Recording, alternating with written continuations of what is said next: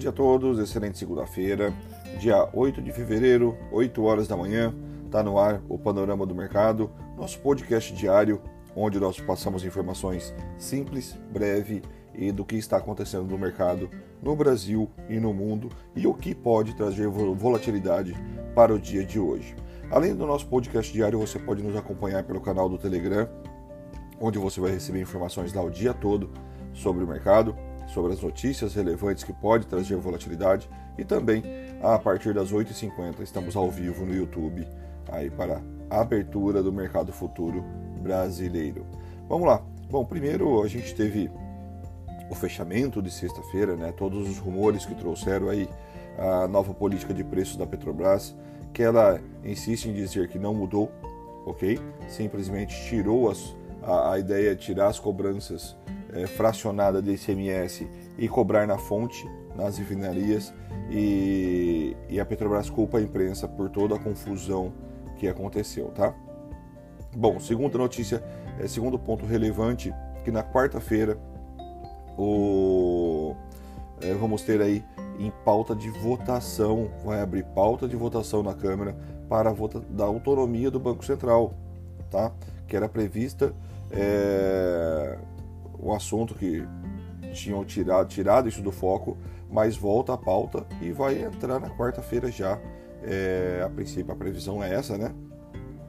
Para a autonomia do Banco Central brasileiro.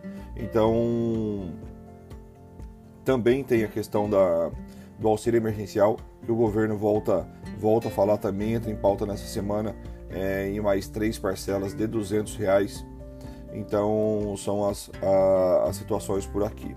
Lá fora, a gente todos trabalham na expectativa de, da aprovação, enfim, de chegarem no, no fim da novela da aprovação do estímulo é, à economia americana, que a princípio era de 1,9 bi, a oposição é, chegou a falar em 600, é, 1,9 tri, né, desculpa, chegou a falar depois em 600 bilhões e não chegaram num, num, num consenso ainda é, em um valor factível para entrar para votação do pacote econômico americano.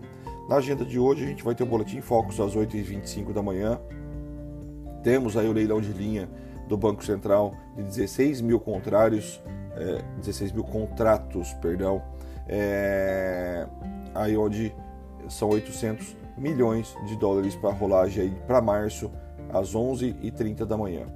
Bom, e da agenda de hoje é bastante fraca.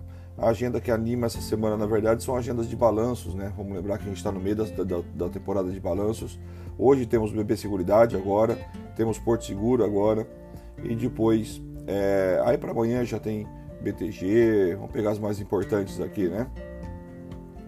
BTG, depois para quinta-feira temos Banco do Brasil, Rumo Logística, Cosan, Lojas Renner.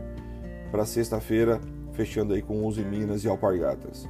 É, a temporada de balanço é importante, mas para você começar a montar a posição nessas empresas, pode ter oportunidade para quem já está posicionado.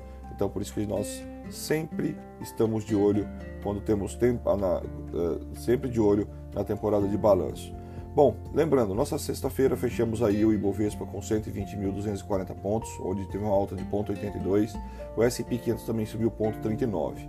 Nesse momento, os futuros americanos trabalham com leve alta, 0,23 o S&P 500 e 0,30 Dow Jones. O mais cedo fechou o Japão com 2,12 de alta e China com 1,03 de alta. Neste momento também, Europa trabalha com 0,37 de alta, o principal índice europeu, o Eurotrox, é, seguido, seguido não, né, sustentado por Londres com 0,87 de alta e Alemanha com 0,11 de alta. O petróleo trabalha forte, trabalha bem, com 1,23 de alta WTI e 0,96 de alta o, o Brent nesse momento. O dólar frente ao real trabalha no 0 a 0 agora com 5,3707.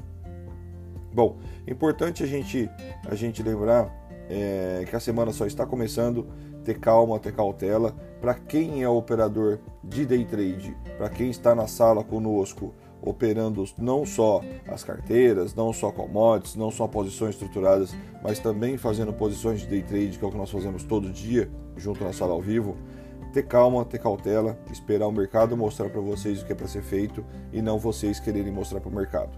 Ok? Esse é o principal conselho que eu dou, porque tendo paciência, você consegue é, entrar nos melhores trades. Vamos lá, o mês está bom, o mês está para frente, vamos manter isso, vamos sustentar isso e até mesmo tentar ganhar uma gordura se o mercado der volatilidade para essa semana. Valeu, abraço, bons negócios.